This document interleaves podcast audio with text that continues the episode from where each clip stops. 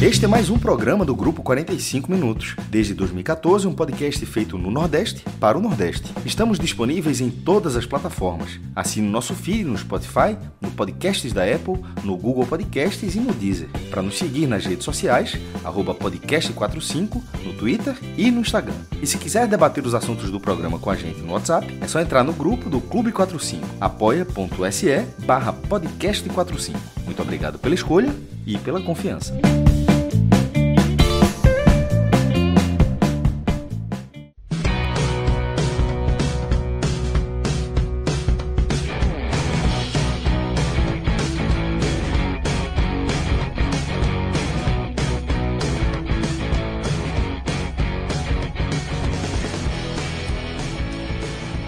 Galera! Começando mais um Telecast. Eu sou Celso Shigami, estou aqui com Tiago Minhoca e com JP Pereira, além do nosso querido Danilo Melo, que está na edição de áudio do nosso Telecast, né, onde a gente vai falar da partida que abriu a sexta rodada da fase de grupos da, do Nordestão, né? É, 15 minutos antes de a bola rolar para o 0 a 0 entre Confiança e Vitória, é, a bola rolou no Albertão para o triunfo do Fortaleza 2 a 1 sobre o 4 de julho, né, jogando fora de casa o tricolor do PC. Passou por um placar apertado, por um jogo apertado, cheio de bolas na trave é, do gol do Fortaleza, né? Mas apesar de tudo, o Fortaleza somou os três pontos e dorme na, na liderança do grupo B. Pode ainda ser ultrapassado pelo CSA, que enfrenta justamente o, o rival, o Ceará, Jogo disputado no Castelão, só que só na quarta-feira, tá? A bola rola a partir das 19h30. Então, antes de a gente começar a falar do que aconteceu lá no Albertão, galera, eu vou fazer aquele convite para vocês é, acompanharem aí o programa que a gente vem tocando de segunda a sexta-feira, é, analisando os principais jogos do dia. Estou falando do nosso Hoje Tem Bet, programa que a gente toca em parceria com a turma do Bet Nacional, tá? E onde a gente apresenta não apenas a análise mais é, tradicional né, das partidas, a apresentação dos jogos, que a crônica esportiva já está habituada a fazer, que quem consome a crônica também está bem habituado a fazer, como a gente traz também aquela visão dos especialistas, dos profissionais do mercado de apostas. E isso faz com que a gente consiga entregar um programa bem redondinho, tá? Que otimiza a experiência de quem quer acompanhar a partida do seu clube do coração e também dá aquela força para a galera que quer deixar a conta lá do Bet Nacional no Green. Então fica atento aí no seu feed.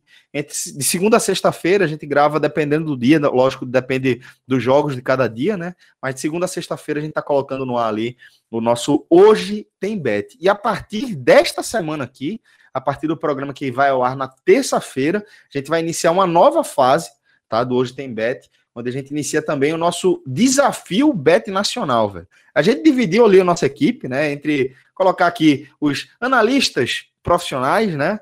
É, de um lado, os apostadores profissionais e no meio disso tudo a gente também criou o time de João Grilo, porque João tem aquela relação peculiar com a sorte, né? Mistura ali um pouco de ousadia com romantismo e a gente achou melhor ele, ele seguir pelo próprio caminho. Então, fica o convite para você Time, vai valer time prêmios, de João Grilo. Eu... Time de João Grilo, também conhecido como time de um homem só, né? O, é, o exército de um homem só. Perfeito, JP. Foi perfeito, exatamente. Grilo, o exército de um homem só. Aqui reza a lenda que de vez em quando vai fazer um estrago. Vamos ver. E vai valer também, JP. Você, JP, que inclusive também participa é, da, da equipe do Hoje Tem Bet, né? Um dos analistas ali que fazem esse olhar mais tradicional da apresentação dos jogos.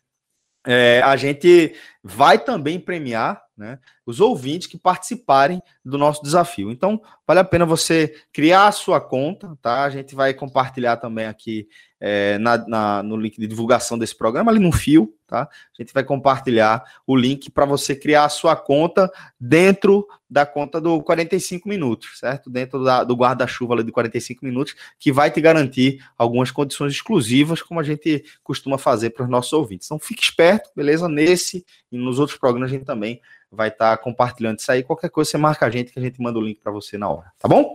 É, betnacional.com, beleza, galera? Para você já ir criando a sua conta é, a partir desse link.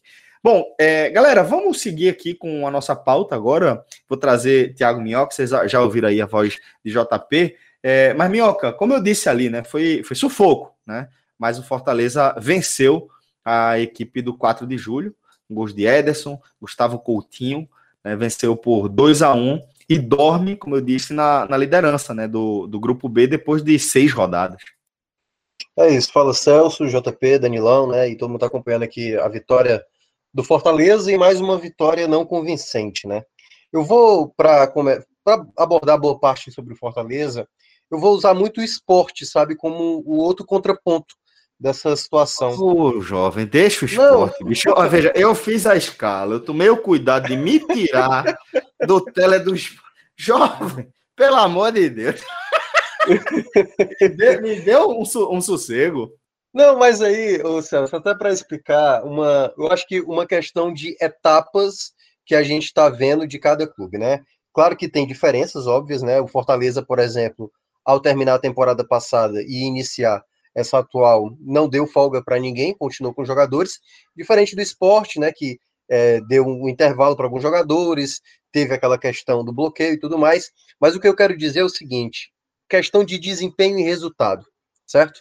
Então, é, muita gente, e eu acho que boa parte vai enxergar, que hoje o Fortaleza tem um estágio mais avançado, certo?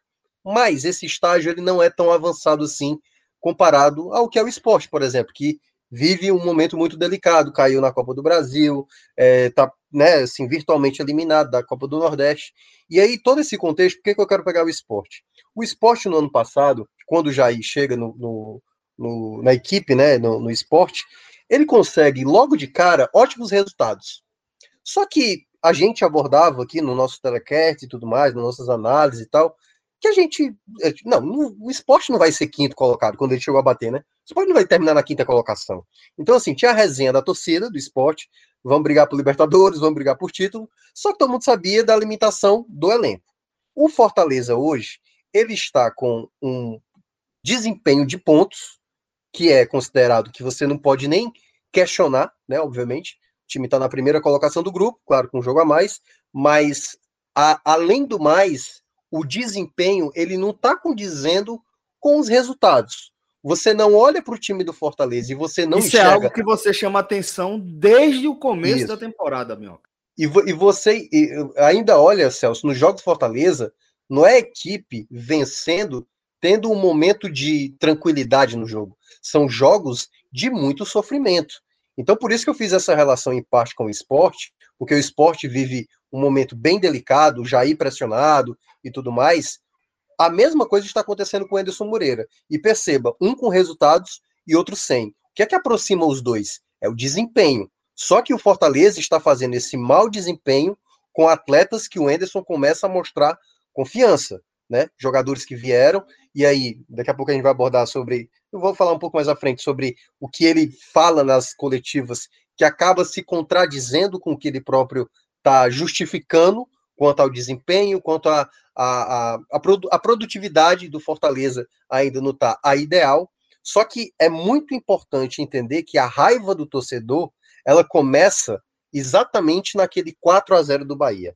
Aquilo ali, para qualquer treinador que passasse por aquela situação, seria algo muito danoso e teria que ter dado uma resposta. E naquele momento, eu lembro que a gente abordou isso até nos jogos seguintes, o Enderson desfez aquilo que o Fortaleza tinha de melhor na temporada passada, que era o seu sistema defensivo. Só que enfrentou adversários de qualidade melhor, né? Adversários que, quando pressionavam, tinham jogadores de mais qualidade.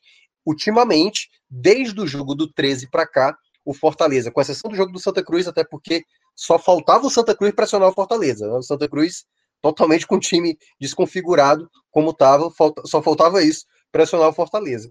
Mas, tirando esse jogo do Santa Cruz, em todos os jogos do 13 para cá, o Fortaleza sofreu uma pressão em parte do jogo. Contra o 13, por exemplo, foi no primeiro tempo. Felipe Alves teve que aparecer umas duas vezes para impedir que o 13 abrisse o placar e depois saiu o gol. Quando o 13 faz o gol, aí obviamente o 13 se fecha e aí a gente viu um jogo em que o Fortaleza tinha posse da bola. Mas é bom lembrar que parte daquele jogo foi o 13 dominando as ações na Arena Castelão. Na Arena Castelão. Então, até a justificativa que foi falada hoje de o gramado é ruim, o gramado é ruim, é, o time desentrosado, o time desentrosado, o time com jogadores poupados, tudo bem. Mas mesmo assim, mesmo assim, o time já teve essa mesma situação acontecendo contra o 13. Depois veio o jogo contra o Caxias, um jogo que o Fortaleza faz o gol na primeira finalização e depois era o Caxias sempre alçando bola na área, sempre tendo segunda bola, Fortaleza sem conseguir ter um jogador para segurar ou para fazer uma arrancada ou para chamar uma falta. O jogo não esteve no controle do Fortaleza contra o Caxias. Vem o clássico, o clássico, Fortaleza começou bem o primeiro tempo. No segundo, a, de, a, bola parada defensiva do Fortaleza já se mostrou um problema, e até agora o Enderson não falou em nenhum momento sobre o problema da bola defensiva, e isso foi o que causou o gol lá contra o Santa Cruz, né? O gol do Santa Cruz foi numa bola defensiva em que a defesa totalmente parada, o time não teve repertório contra o Santa Cruz e chegamos exatamente nesse jogo, onde mais uma vez a equipe até teve uma proposta parecida com a do jogo do Sampaio, só que numa característica, Celso, que está cada vez mais habitual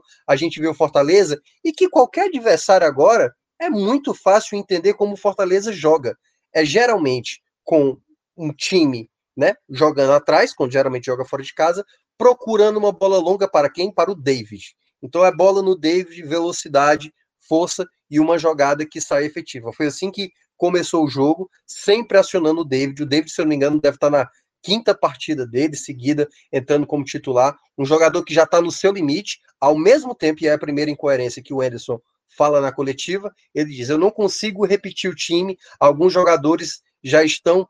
É, não estão com muito tempo e, e falta entrosamento, só que ao mesmo tempo ele está forçando determinados jogadores sem entender um determinado equilíbrio. Nessa partida de hoje, contra o 4 de julho, ele acabou poupando Robson e, o Elton Paulista, que não sabemos se de fato é titular ou não, e apostou no Coutinho, o, que, o curioso aí já o detalhe, o Isaac, que vinha jogando no Grêmio e que teoricamente muita gente imaginava ser o substituto, nem listado foi para o jogo e também não foi revelado o motivo dele não ter sido listado para o jogo, até porque não foi por questão. Porque ele, ele alega isso, o Ederson, de vez em quando. Ah, não, são jogadores que não jogam há muito tempo e para pegar um ritmo, uma recuperação. Só que o Isaac, por exemplo, que vinha jogando no Grêmio, jogava titular, acabo de destacar, até porque o Grêmio não está usando, por vezes, o time principal. É, por que, que esse cara foi. Qual, quanto tempo esse, esse jogador jogou no último jogo contra o Santa Cruz a ponto de ser poupado para esse jogo. Então, assim, tá muito incerto o Fortaleza nas escolhas que o Anderson tem, tem, feito, nas opções. Mais um jogo em que na lateral direita não era um lateral de ofício, dessa vez ele não fez o Pablo jogando de lateral e sim o, Ed, o Ederson, e era sempre com essa jogada. Deu para ver claramente que quando me perguntavam lá no, na rádio, né, que eu estava comentando. E aí, Thiago, o jogo? O jogo é o mesmo. O jogo é bola no, no David e que o David resolva tudo. Porque é bom destacar, aí até para falar dos lances do, do, do gol, é, Celso.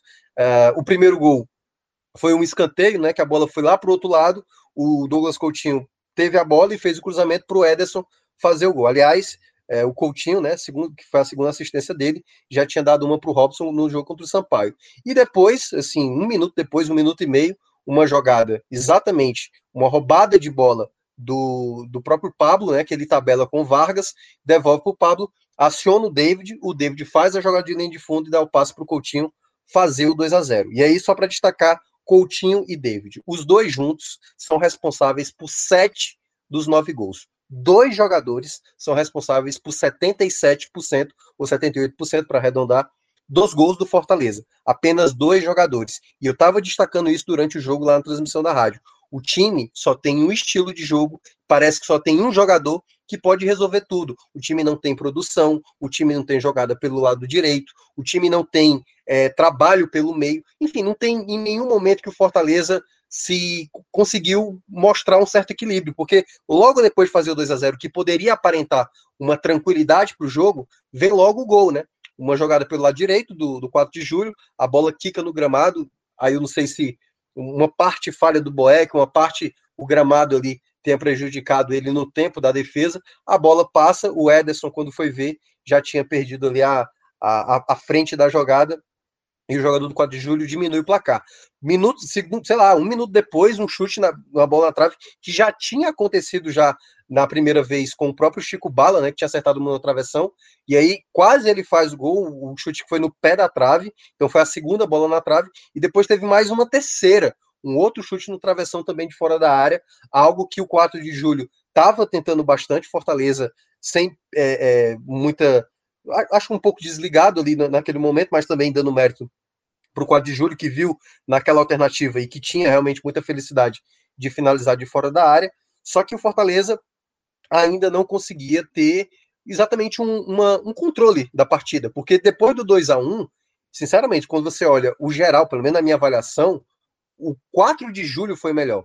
Claro que, talvez se a gente for olhar nas possibilidades, Fortaleza, e já entrando no segundo tempo, teve chances de tranquilizar o jogo. O David, por exemplo, tem uma bola em que o Vargas dá para ele, ele chegou inteiro na jogada, sem marcação e acaba finalizando para fora.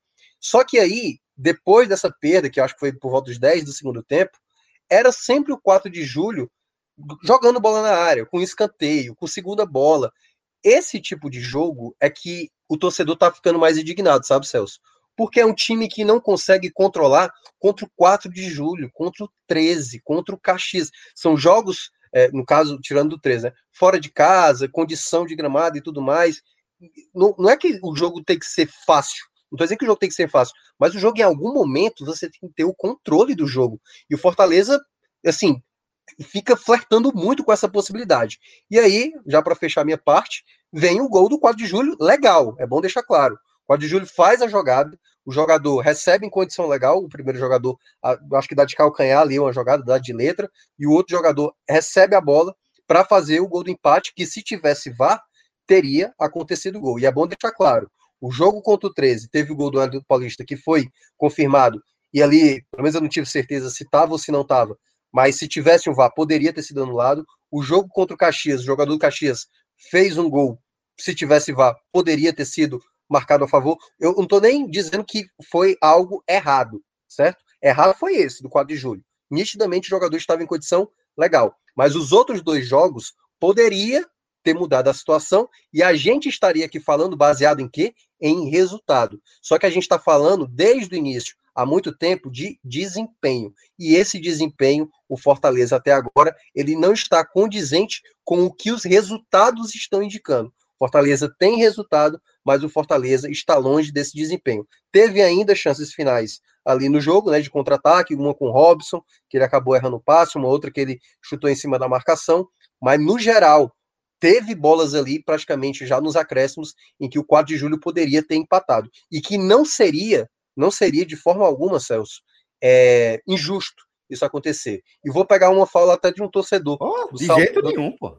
É, eu vou pegar uma, uma, uma fala do, do, Saulo Alves, que é torcedor do Fortaleza, ele tem o, um canal também da, da, torcida do Fortaleza, que é o. Agora é o Glória e Tradição, se não me engano, Glória e Tradição, que é um podcast também. E ele chegou a mencionar: o torcedor do Fortaleza hoje, ele não consegue ficar feliz nem com a vitória, porque até tiraram isso dele, sabe? O time vence, mas a sensação do torcedor é de que parece que o time perde na prática, porque o time não, não, não passa nenhuma segurança de que algo de bom está sendo feito, ou que pelo menos um caminho está sendo traçado para uma melhora. Não, o time está tendo o resultado. O torcedor gosta, mas o sentimento é muito amargo, sabe? É um gosto muito é, de insegurança. Essa insegurança, e aí volto a fechar até com a parte do esporte, o esporte mostrou, né? O esporte viu que uma hora aquele encantamento do começo do Jair as coisas, né, iam ficar claras que o time, né, tinha a sua limitação. E o Fortaleza hoje ele tem uma limitação, só que os resultados estão dizendo o contrário. Bom, é, JP, você fica à vontade para analisar o aspecto que você quiser, mas também queria a sua perspectiva, tá? É, de como de como se deu esse, essa vitória do Fortaleza, mais uma vitória que mantém o time na liderança, é, pelo menos até o fim, até o, o, os próximos jogos, né, os próximos resultados dessa sexta rodada, é, mas que, como o Minhoca destacou, um resultado que vem dentro de uma partida que deixa muitos pontos de interrogação e muita, muito torcedor do Fortaleza ressabiado, tá? Queria que você trouxesse para a gente aí é, os motivos pelos quais a gente está debatendo é, essa vitória do Fortaleza sobre esse aspecto. Fala, Celso, Minhoca, Danilo na parte técnica e todos os ouvintes.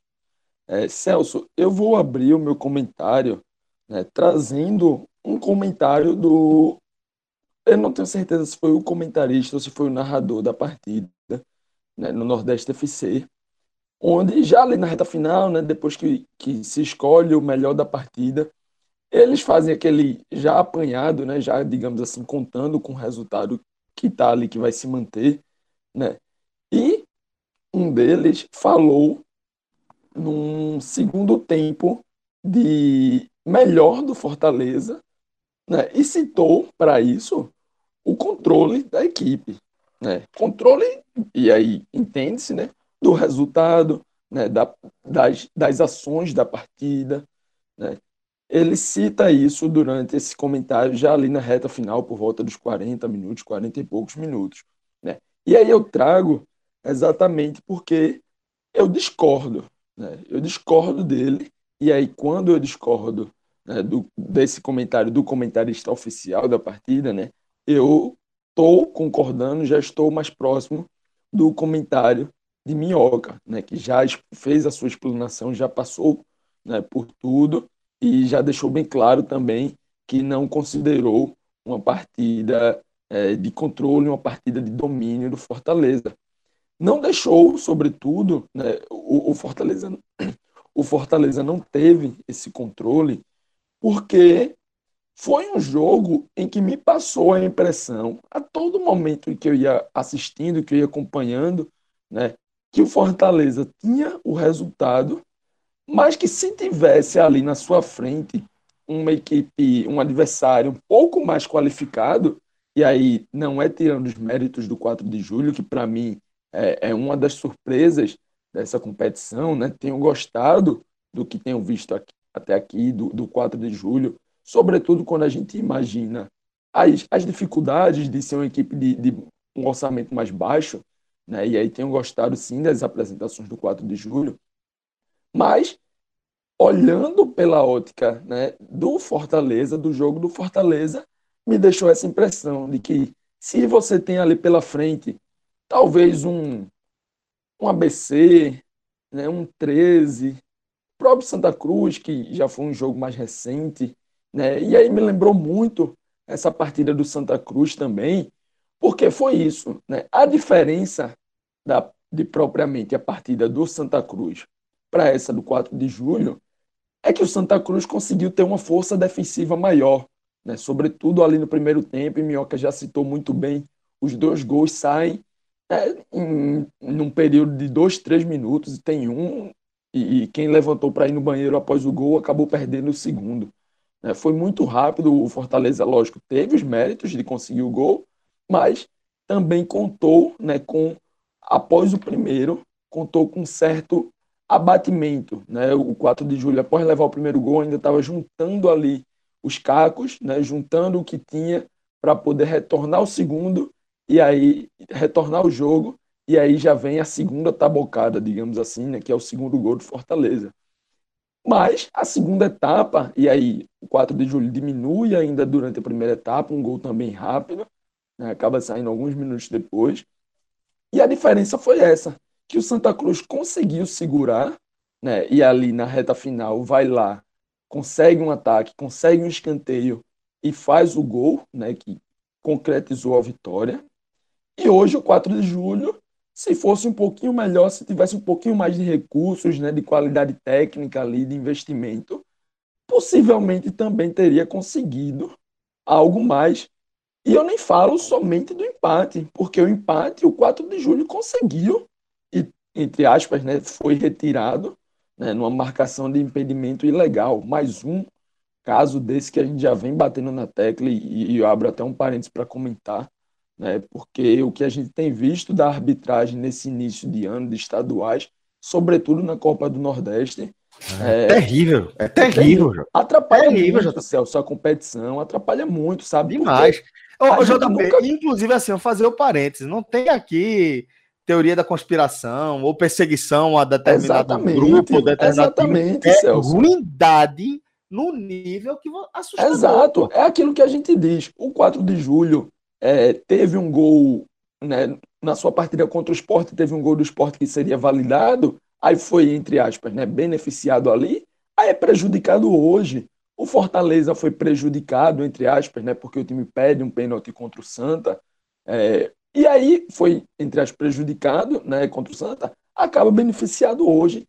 E isso preocupa demais, porque a gente nunca consegue ter uma leitura fiel, né, porque sempre tem aquele porém, sempre tem aquela vírgula, sempre tem aquele algo que atrapalhou, né, aquela algo da arbitragem que atrapalhou o resultado final e acaba atrapalhando também o julgamento, né, a leitura dos fatos. Enfim, é colocado esse ponto, né, que é algo que a gente acho que, enfim, quando a gente olha para um VAR, para a utilização e tudo mais, né, a gente até debateu essa semana na live lá da Copa do Nordeste, na quarta.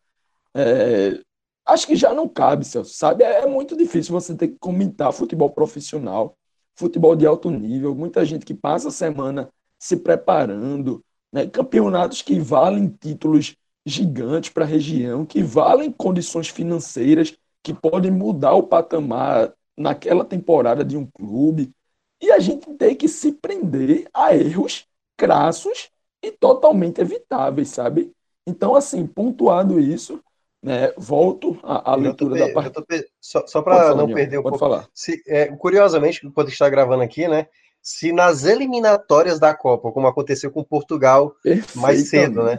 Que teve um gol Perfeito. legal anulado. E que pois a é, gente gol já Cristiano viu, Ronaldo, né? Contra a Sérvia. Exatamente. Que a gente já viu aquele caso de França e Irlanda, né? O gol do Henry lá com a ajuda da mão. Então, assim, é, cara, é, se, no nível de eliminatórias. Decidindo, decidindo Minhoca, é, é justamente a repescagem para uma Isso. vaga na Copa do Mundo. É. E a gente tá vendo assim, o nível que é para uma competição para a FIFA, né? E a gente chegar também nesse pato, a gente está reclamando aqui da Copa do Nordeste, então assim, cada vez mais o VAR, ele, ele se possível tem que ser muito necessário assim para lances como esse, lances como o do Santa Cruz e Fortaleza, lances como do do Esporte 4 de Julho, Sampaio e Vitória, assim, são muitos lances que em parte tem a culpa da arbitragem pela qualidade péssima, até porque o VAR nem sempre ajuda, mas também porque quando acontece uma situação como essa, cara, fica muito danoso o resultado, até mesmo para a gente explicar o resultado, como o próprio JP está mencionando. Então, é uma pena que a, a, uma competição como a Copa do Nordeste, tão legal de acompanhar, fica comprometida por conta de erros de arbitragem que podem estar tá resultando aí em mudanças né, de, de resultados e desempenho de equipes, né? Porque isso custa cargo de treinador, isso muda cargo é, de, muda, de, jogadores. Muda, às vezes, Minhoca, a temporada, pô. Um resultado ali, um investimento que o time buscava fazer mais para frente pela Série D, pela Série C, né? Esses campeonatos que não tem cota e, e podem mudar o patamar da equipe a longo prazo, sabe? É, é muito ruim, mas enfim. Eu acho que a pontuação necessária, né, a gente já fez e infelizmente imagino que nos próximos jogos a gente vai continuar fazendo, né? Mas seguindo. Então, foi isso. Né? O Fortaleza fez um, um jogo onde, se tivesse pela frente alguém mais qualificado, alguém mais preparado, né, teria até perdido. E vale lembrar, vale ressaltar que na primeira etapa, no primeiro tempo ainda, até antes dos gols e após os gols, e eu vou trazer novamente nos destaques individuais para falar de Boeck, né? o, a equipe do, do 4 de julho coloca três bolas na, no travessão, né? três chances, então você conta aí, né? um gol validado, um gol anulado, três no travessão, né? mais algumas outras chegadas. Então, assim, para um time como Fortaleza, que é um clube de Série A, é um clube que se espera uma maturação nesse início de temporada, inserindo novos jogadores, as contratações, né, para lá na frente, é, lógico, você já quer competir agora, mas tudo isso faz parte de um processo onde o ponto de chegada, digamos assim, é um pouco mais na frente, né, na Série A. Você vai maturando por ter nível de jogos menores para chegar aos grandes jogos, às fases finais da Copa do Nordeste, do estadual e, consequentemente, a Série A. Né? Então, assim, ainda está devendo muito, muito, muito, muito. É, Anderson, ele, desde a escalação, né, que eu, algumas coisas, alguns pontos, eu não, eu não gosto mais de utilizar a, o termo discordo, né? Eu não, não gosto mais porque, assim, ele está lá no dia a dia, ele está sabendo o que a equipe treina, o que a equipe faz, né? E isso aí eu não vou questionar porque eu não estou lá, eu não estou vendo, não, não sei quais são as preferências do treinador, mas você tenta pelo menos entender, né? E aí, algumas das escolhas de Anderson, você realmente ainda não consegue entender. Né? Ele tem Pablo como lateral é, no, no, jogo passado, até no clássico, né? Essa a dupla de volantes contou com Jussa e, e Ederson, tendo Pablo na lateral. Hoje já tem essa inversão, digamos assim, né? Porque nenhum dos três laterais do elenco estava disponível. Então ele utilizou né, mais uma vez um improviso e dessa vez um improviso diferente da última partida, né, mudando além do improviso na lateral, acaba mudando a dupla de, de volantes. Né, nos, nos destaques individuais a gente vai falar melhor, mas assim são vários pontos que a gente vai olhando e eu particularmente não consigo entender como você deixa é, é, é, Ronald no banco tanto tempo sem dar uma chance a um cara que já foi utilizado, né? A utilização dos meias, onde em uma partida ele joga com o Luiz Henrique, em outra Crispim entra e tem bom rendimento na leitura da maioria das pessoas e ele volta com Matheus Vargas, né? A utilização dos centroavantes, onde um jogo onde Gustavo Coutinho né? E já spoiler, que para mim foi o melhor da partida, até pela sua importância é, nos gols, com um gol e assistência, fazendo o resultado. Né? E, e ele, num momento crucial, digamos assim, da partida, ele coloca, é, tira Gustavo Coutinho e volta com o Elton Paulista, que mais uma vez não entrou tão bem. Né?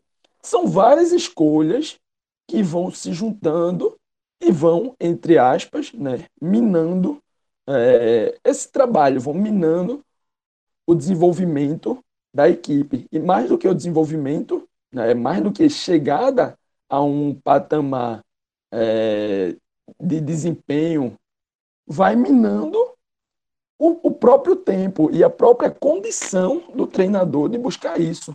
Porque o torcedor, né, e, e eu trato o torcedor como parte essencial desse processo, e todo mundo que me acompanha sabem que eu coloco pesos, seja para o jogador, seja para o dirigente, né? e coloco dentro dessa equação também o torcedor, porque ele que várias, muitas vezes vai criar o clima, né? vai é, apoiar ou vai fazer o protesto ali, às vezes mais pesado. Enfim, o torcedor ele gosta de se sentir parte desse processo. E quando ele não consegue é, entender, quando ele não consegue ver esse, essa progressão, né, fica muito difícil de, de contar com, com isso, de contar com esse tempo, de contar com essa qualidade, né, tranquilidade de, de, de trabalho. Tudo isso vai minando aos poucos, porque o, o, o trabalho do Enderson não parece ter tanta coerência, né? não parece ter um caminho muito claro a se seguir. Parece que é mais um método de tentativa e erro, tentativa e erro, e até aqui, ok, jamais tirarei o mérito dos resultados, mas até aqui é, o desempenho tem sido mais erro do que acerto. E, além de mais erro, tem dado uma impressão de de que a mudança, né, de que os acertos, a mudança positiva, ainda está um pouco longe de chegar.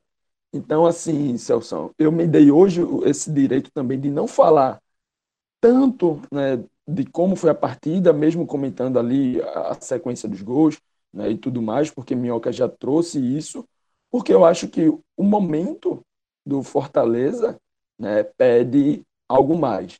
pede exatamente é, uma reflexão maior, digamos assim, né, do que tem acontecido, é, de como, de por que o time ainda está nessa. Um time que se espera, né, um time que se espera evolução, espera melhores atuações, tem todas as condições para isso, porque é um elenco que está sendo sim é, tendo contratações algumas interessantes, outras nem tanto. A gente já debateu isso em outros momentos, né? Mas o que é o que é o, o treinador Anderson tem em mãos para colocar em campo nesse momento é, é sim um time suficiente, um time qualificado para continuar conquistando esses resultados, mas é, seguir dessa forma com desempenho positivo. Né? E a gente não tem visto essa expectativa, esse material de trabalho que ele tem, que ele está recebendo, a gente não tem visto essa qualidade, essa evolução ainda dentro de campo. Né? Então, é por isso que eu trouxe para cá mais essa, essa visão, né? trouxe para cá mais esse, esse outro debate, digamos assim. Bom, é, daqui a pouco a gente vai seguir falando um pouco mais sobre é, 4 de julho e Fortaleza, mas antes quero fazer um convite para vocês que está terminando tá, aquele período em que a gente é, fechou um momento bem especial ali com o nosso parceiro, o N10 Esportes, velho, porque é, a loja já está naquele momento de, de giro de coleções, tá? com a série de produtos com ótimos descontos, desconto de 30, 40, 50, 60%, tá? E com descontos, inclusive, nos produtos em, promo, em, em lançamento, é, camisas de, da nova temporada, dos clubes tal. Você vai encontrar algumas camisas já com 9, 10% de desconto. E a gente deu aquela turbinada no nosso código, tá? O podcast 45 ele tá ali na geladeira e você vai utilizar até o dia 31 de março, é o último dia do mês de março, você vai, vai utilizar o código podcast 15 para garantir 15% a mais de desconto, tá? Em qualquer produto que você escolher, mesmo os que estiverem na seção de outlet, já com o desconto lá em cima, você vai poder utilizar nosso desconto extra aí de 15%. E ainda tem aquela, aquele esquema do frete grátis para todo o Brasil para compras a partir de 200 reais. Então a dica aqui é você correr lá no n10esportes.com.br para dar aquela renovada no guarda-roupa, para completar a camisa do, do clube do seu coração, tá? Ficar ali na boa. n10esportes.com.br Agora, Minhoca, para a gente é, seguir aqui com a nossa análise dessa vitória do Fortaleza, vamos agora para os destaques individuais, que na sua análise você já havia é, destacado que parte da sua visão de jogo ela passa também pelo, pela análise dos destaques individuais, né? É isso, Celso. Olha, a gente tem aí nessa avaliação né, dos destaques individuais o ponto que o, o próprio JP mencionou, né, a questão de algumas escolhas que parece muito estranho como isso está sendo montado, planejado. Por exemplo, o Douglas Coutinho, que aí vai entrar como o principal nome, né? É, o Douglas Coutinho jogou contra o Sampaio Corrêa, entrou naquele jogo, deu uma assistência para o Robson. Depois entrou contra o, Atlético Cearense, contra o Atlético Cearense, já no finalzinho da partida. E depois ele só ficou relacionado para o jogo do 13 e do Caxias. Nos últimos jogos não estava relacionado. O, entra outra questão também, porque os clubes, o, o, clube, né, no caso Fortaleza, mas também não é só o Fortaleza, vários clubes fazem assim, não explicam por que, que um determinado jogador fica ausente de um jogo, se é para recuperação física, se é para melhor condicionamento físico, enfim. Então, assim, o Douglas Coutinho, que nem aparecia na lista, ou nem estava, não apareceu no clássico, não apareceu no duelo contra Santa Cruz, aparece de titular e acaba sendo o destaque do jogo, né? Em pouco tempo ali, ele consegue dar o passe, né, a assistência para o gol do Ederson e depois fazer o gol para mim o melhor do jogo.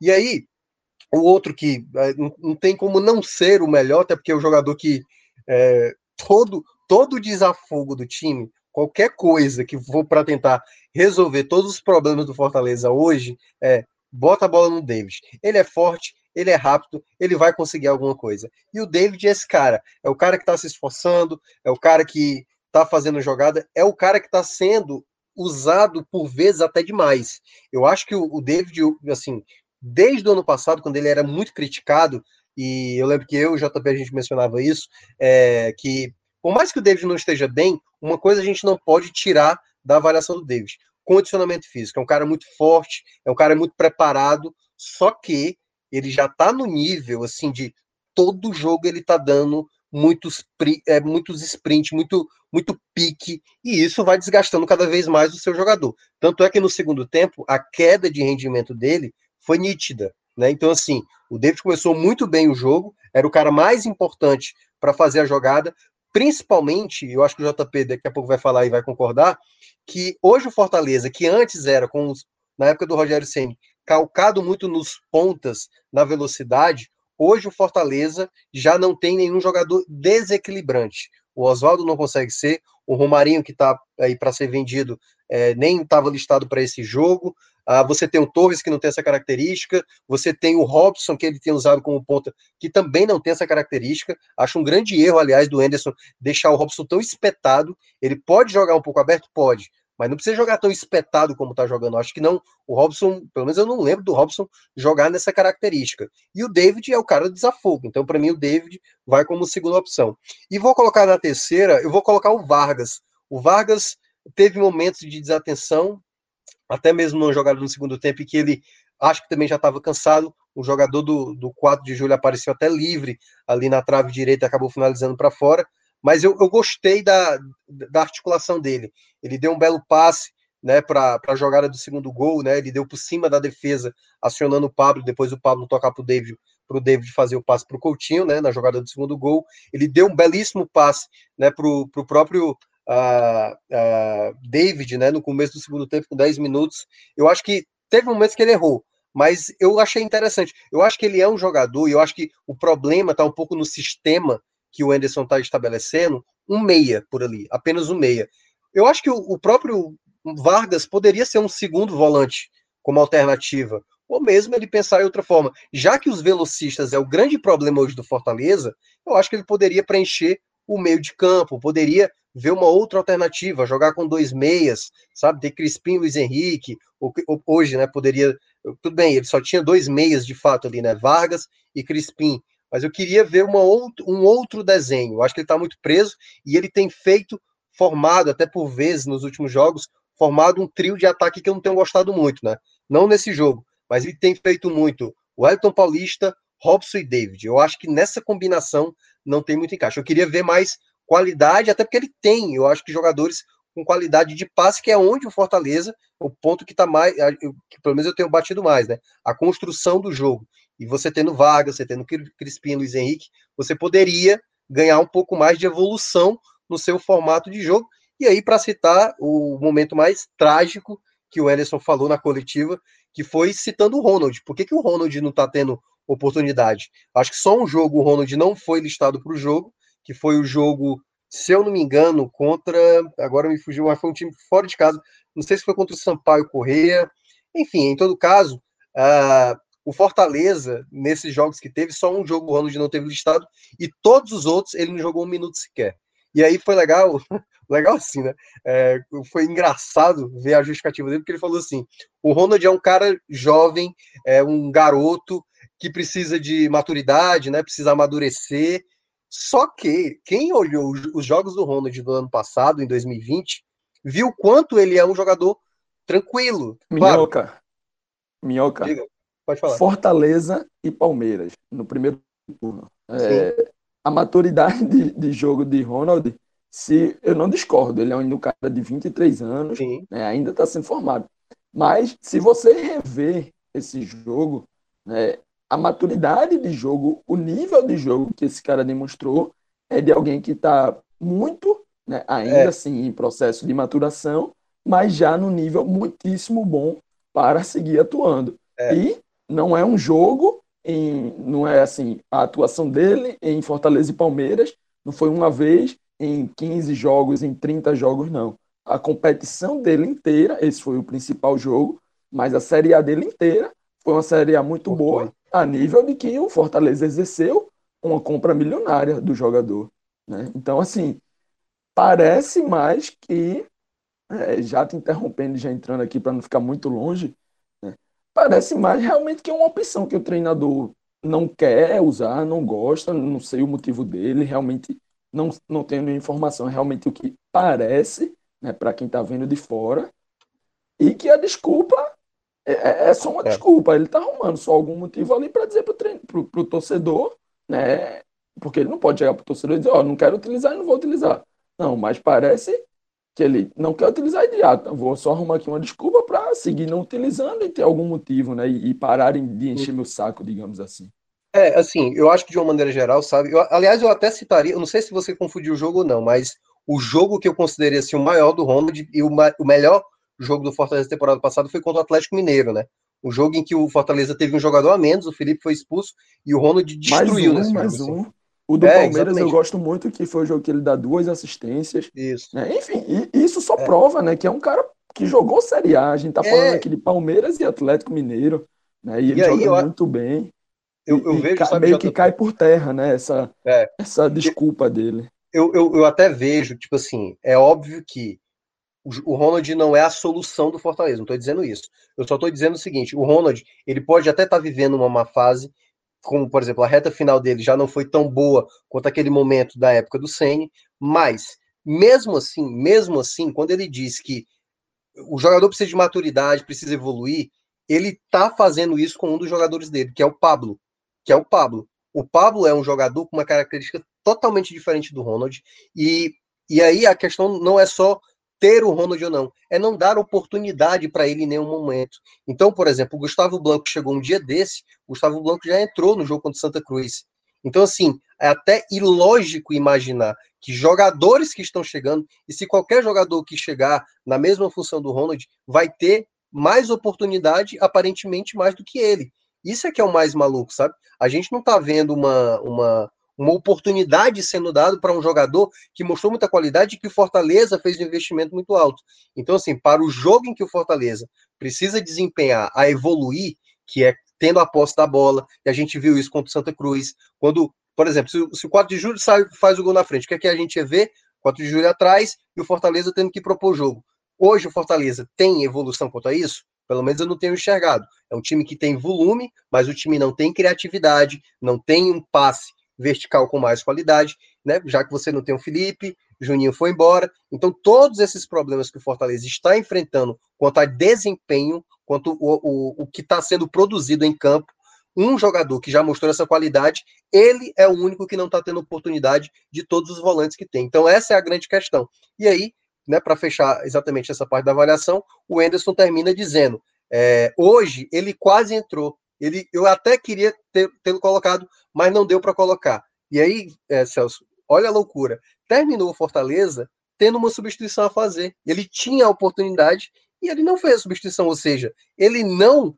É, ele, ele mesmo disse que queria ter colocado, mas não colocou, e ele tendo a possibilidade. Ou seja, foi muito contraditório esse argumento. Assim, então, esses são assim, os, os jogadores que eu considero do lado positivo. O Vargas, o David e, para mim, o melhor o Coutinho. Eu vou seguindo aqui, né? Vou ter só uma é, alteração aí nesse pódio de Minhoca, né? Porque no meu pódio, logicamente, Gustavo Coutinho em primeiro, até porque já deu spoiler. É, em segundo, na segunda colocação, também David, porque tem assistência, foi o escape na partida né, do time. A maior parte do tempo o time só criava quando o David criava quando o David estava para jogo, né? E em terceiro colocado eu vou de Pablo, o garoto. Aí a gente já mencionou, jogou alguns momentos é, de, de, de, de, lateral improvisado. Hoje veio mais para sua, ele que é um meio campista de, de ofício mesmo. Né? E acho que na sua ele e a gente até falou que ele teve um bom desempenho como lateral né, regular ali no clássico. Não teve destaque, mas também não não dificultou o jogo da equipe, né, digamos assim. E hoje eu acho que ele contribuiu, né, contribuiu, é, se mostra como mais uma opção realmente para esse meio campo, esse meio campo que é, cada dia mais recheado, né, já tem os remanescentes da Série A, né, Felipe, Juninho, Ronald, aí chega Blanco, Jussa, é, Ederson, Pablo tendo mais espaço e agradando, na minha visão. Né? Então, vou fechar esse meu top 3 com Pablo, mas é, aceito ali a visão de Minhoca. Acho que Minhoca teve uma visão um pouco melhor do que a minha do jogo, do Matheus Vargas. Mas eu aceito, assim, essa deixá-lo aqui como uma menção, digamos assim. Minhoca, é, então vamos agora para os destaques negativos, né? Que acho que também é importante para a gente entender, é, a, principalmente a sua visão, né? Os alertas que você tem feito reiteradamente em relação à performance do, do, do coletivo, né? É isso, vamos lá. Uh, os pontos negativos, cara, assim, um jogador que é, no final do ano passado, né? Aliás, da temporada passada, que foi renovado a permanência dele e tudo mais, quiseram continuar que é o Igor Torres, né? Para mim foi o pior da partida. Acho que é um, um, jovem jogador que teve ali um momento, e aí eu acho que teve um, um pouco de precipitação, até porque o, o Anderson gostou dele, né? É, tudo bem, no, assim, eu acho que Fortaleza não pensa em ter no Torres o jogador ideal para a temporada, mas eu acho que ele tem uma dificuldade. Ele foi muito, eu falei isso muitas vezes nos teles lá do final da Série A, que ele estava muito iluminado, ele estava muito determinado, e eu acho que esse é um ponto sempre que é importante falar, só que é um jogador de qualidade técnica mais limitada, e deu para ver isso no primeiro tempo, né? Ele não é o, o ponta que, que, sabe, ah, o, Roma, o Romarinho não estava bem, o, o Oswaldo tá não, então vamos de Torres, entendeu? É, eu, eu acho muito problemático você ter que, já que eu vou manter desse 4-2-3-1, dois caras abertos, quem é o cara que tá errando menos? Então é o Torres e tal eu mudo o esquema, entendeu? Parte para outra situação. Então, eu vejo que o Igor Torres assim, foi muito mal, porque ele também não é muito dessa função. Não acho que ele, ele seja o velocista, o cara do um contra um. O cara, ele é o cara que ajuda, o cara que colabora. E dessa vez, eu acho que ele não ajudou tanto assim, de maneira eficiente na recomposição. Ele até voltava, mas não colaborava efetivamente numa recuperação de bola, num fechamento de espaço. Tanto é que o Chico Bala, né, teve muita liberdade para finalizar, porque por vezes ele voltava até demais e pegava ali o espaço do Ederson, né, e aí é, deixava um pouco de liberdade para o jogador bater.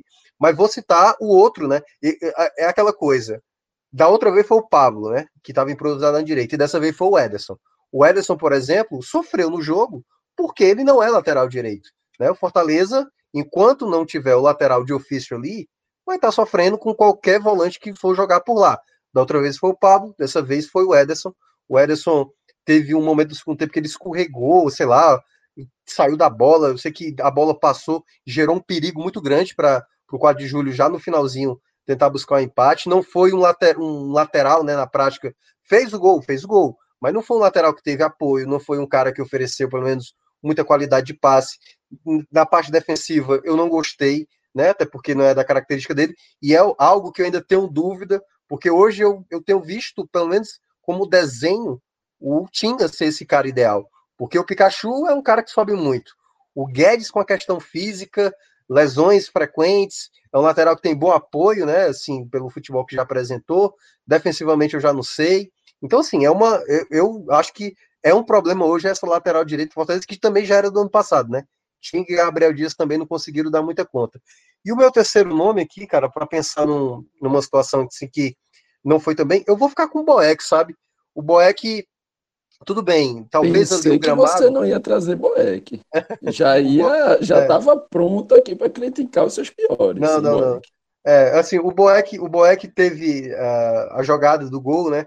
Que, a, claro, o gramado talvez tenha prejudicado ele, mas ele dá uma saída no primeiro tempo totalmente desnecessária muito desnecessária. Claro que é, o Felipe Alves já fez isso. Só que o, o Boeck, cara, é um goleiro que ele não tem tanta essa habilidade de sair do gol, né? De, de ter a, a leitura. E já é um cara mais. É, por exemplo, eu preferia ainda ver mais oportunidade para o Max Wallace. Não que o Boeck não pudesse mais jogar, como ele jogou, por exemplo, o campeonato estadual. Acho que até aí tudo bem. Mas eu acho que como evolução, e até mesmo pela característica mais próxima do, do Felipe Alves, o Max Wallace oferece mais isso, né? Então, assim, eu, eu entendo, tem torcedor que gosta muito do Boeck, mas eu, eu optaria em ter o Boeck num campeonato, assim, sabe, que não fosse tão tão relevante quanto é a Copa do Nordeste para esse primeiro momento. Porque eu vejo o Marcelo Boeck, por vezes, sem tempo da jogada, teve saídas de bola errada, muito inseguro, eu achei por vezes. Eu ainda acho ele um bom goleiro, consegue fazer defesas muito importantes, mas, assim, eu acho que ainda está longe daquele Boeck que foi tão importante para o acesso para a Série B, o Boeck, que foi importante na Série B, o quanto ele foi um goleiro muito, muito importante, mas desde a temporada, quando chegou Felipe Alves, assim, é muito, muito distante, e que para mim hoje o Max Wallace se encontra bem melhor do que ele, né? Vê, a gente vê claramente que ele, ele do pouco que ele jogou, ele, ele mostrou muito bem, né? Claro, teve a disputa de pênalti contra o São Paulo, que ele foi muito mal, mas no geral, eu acho que o Max Wallace, eu acho que deveria ter ser um goleiro que ser mais trabalhado, né? Porque se por acaso Felipe Alves recebeu uma proposta e sair do Fortaleza, porque é um goleiro muito visado, o, o nome então vai ser o Marcelo Boeck, eu preferi o Max Wallace. Eu já vou pegando aqui e assim, eu abro os meus destaques negativos com Boeck. Esse é, é eu, não costumo fazer anotações durante as partidas, né? Eu gosto mais de ir acompanhando somente assistindo e no máximo olhando ali um aplicativo ou outro que mostra estatística, né? Coisas do tipo. Não sou tanto de fazer anotações.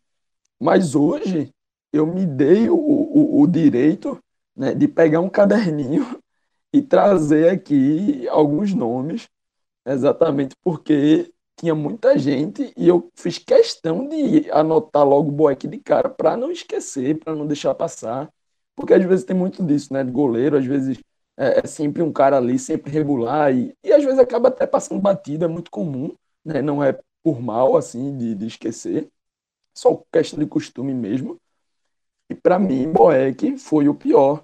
Né? Lógico que Igor Torres também não foi bem, e aí eu coloco no meu segundo, ele foi é, é, substituído ali ainda no intervalo, então é muito sintomático quando um time não está jogando tão bem e alguém exclusivamente né, sai ali no intervalo, quase sempre é aquele jogador que está todo mundo vendo muito claramente, né? E, e, não é costume você mudar o goleiro no meio de uma partida, se não for por uma lesão ou, ou uma sequência gigantesca de falhas. E isso o que não teve uma sequência gigantesca de falhas.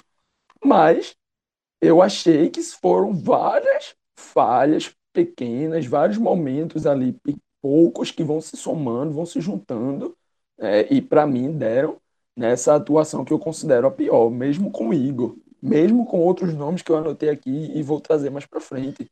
Além do que você já citou, né, a dificuldade na reposição, dificuldade em sair do gol, né, em, em, bolas aéreas. O que mais me chamou a atenção, né, e até o próprio erro no gol, que, ok, é, teve a quicada ali no, no, no, chão perto dele, mas vai fazer o quê? Vai tirar o chão do jogo? É? Bola ficou no chão, pô, então o goleiro tem que pegar. Foi perto dele, né, a gente sabe, é, é, é ruim, é chato esse kick ali pertinho, mas vai fazer o quê? Vai que toda vez que a bola quicar, o cara vai levar o gol e vai ficar por isso? Não. E aí se somou também o que para mim foi o pior dele nessa partida, né, particularmente no que eu observei, foi o posicionamento, a colocação dele.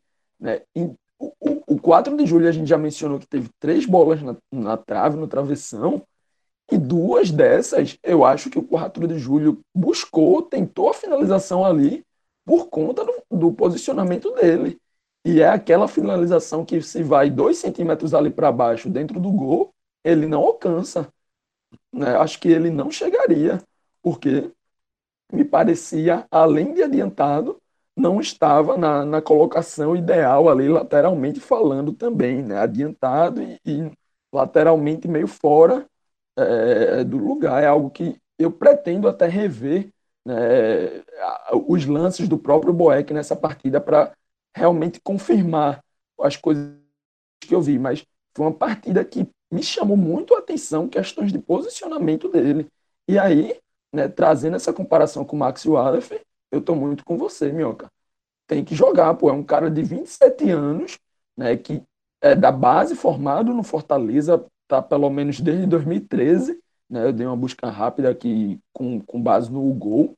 Ele tá desde 2013 no Fortaleza, nunca saiu, né? Não tem sequência de jogos. Em 2019 não jogou, antes tinha jogado quatro jogos em 2018, né? fez cinco jogos no ano passado na Série A e na Copa do Brasil, e tirando essa questão dos pênaltis, foi bem, né? foi muito bem, na minha visão.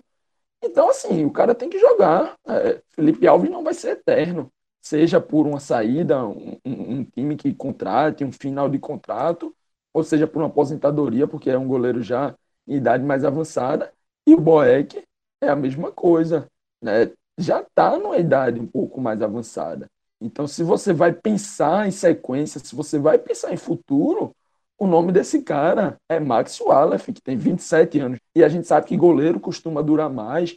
Então, assim, se o cara com 27 tem uma, tem uma sequência, virando titular daqui a um ano, quem, quem não garante que, que o Max Wallace pode ser por 10 anos aí o goleiro dessa equipe, até seus 37, 38? Para goleiro isso é muito comum, é muito normal.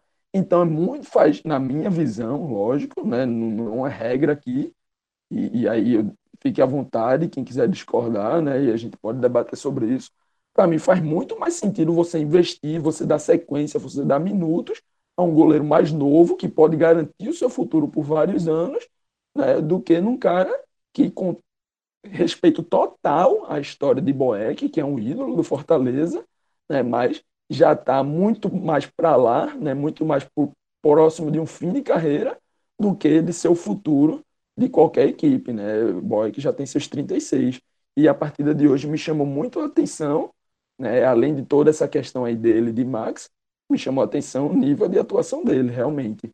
E aí, acho que já bati demais nele aqui, né? Seguindo. Igor Torres é o meu segundo no pódio, e aí assino com tudo que você já falou, não conseguiu dar sequência, né? Teve já momentos muito bons é, pela equipe na própria Série A, mas não vem tão bem, é, acho que nesse início de ano. É, separei aqui também o próprio Ederson, como você já citou, mas dou aquele desconto por ser uma improvisação, né, por ser um cara fora de posição ali. É, tem, tem que sempre que se ponderar isso. Né? Não, não sei se fez, para mim, não fez tanto sentido essa mudança meio que repentina, né? ainda mais por ter sido uma inversão. É, não gostei muito também do Carlinhos, acho que em algum momento ali, depois do 2 a 0 sobretudo, né, ainda na primeira etapa, o 4 de julho conseguiu subir muito por, pelo lado dele ali, pela esquerda. Carlinhos, que é um cara muito mais regular do que Bruno Melo, é, é, e a gente sempre bate nessa tecla, a gente sempre fala aqui, mas também é, a gente não tem compromisso com narrativa, né? Então, se, se eu achei que hoje ele não foi tão bem, né, pontuo, trago para cá. E das entradas, é, Wellington Paulista e Robson me chamou a atenção. Robson, porque o, 4 de julho buscava ali o, empate, é, o empate né, o 2 a 2 e aí o Fortaleza, em algum momento do jogo, teve campo para contra-atacar. Robson teve essas bolas, né, sobretudo duas bolas ali que uma eu acho que ele ficou esperando o Wellington Paulista chegar e o Wellington Paulista um pouco mais lento, né, não chegou a tempo e ele acabou perdendo totalmente seja o time de uma finalização, seja o time de um passe, né, acabou não dando em nada. E, e, outra chance também ele teve e veio desperdiçar. Né? Então, assim, foi uma entrada que talvez ele fez o que você esperava, né? a primeira parte, digamos assim, que é estar se apresentando para os contra-ataques, que é estar pronto para fazer isso, para ser esse escape. Né? Ele que é um jogador muito mais de força do que velocista, mas na hora H, na hora de se consagrar, né, de matar o jogo, fazer o 3 a 1 ali já pela reta final, não conseguiu. Né? E aí por isso eu coloco mais para os negativos do que é, propriamente no, no lado positivo. E o Wellington Paulista também. Sobretudo porque o cara que ele substituiu, o Gustavo Coutinho, né, estava fazendo uma partida, na minha visão, é, bem melhor. Né? Gol, assistência, mas não só por isso. Se apresentou para o jogo, a própria assistência do primeiro gol né, é de um cara que, que vem demonstrando ali alguma qualidade, porque foi um escanteio onde a bola sai da área e ele vai lá do outro lado, busca, né, faz a jogada ali e, e, consegue um cruzamento muito bem feito na cabeça né, do jogador, do, do Ederson, e abre o placar ali, muito importante, jogada muito interessante, muito importante para o time naquele momento. Então, acho que hoje já bati demais, já bati muita gente, vou fechar minha lista por aqui. Isso, Jó, vamos botar amor no coração, porque é, ainda tem fim de semana aí pra Final de semana, ainda domingo, né? é, JP, obrigado, companheiro. Valeu, Minhoca também. Valeu, Danilão. E principalmente, muito obrigado a você por sua audiência. Forte abraço e até a próxima. Tchau, tchau.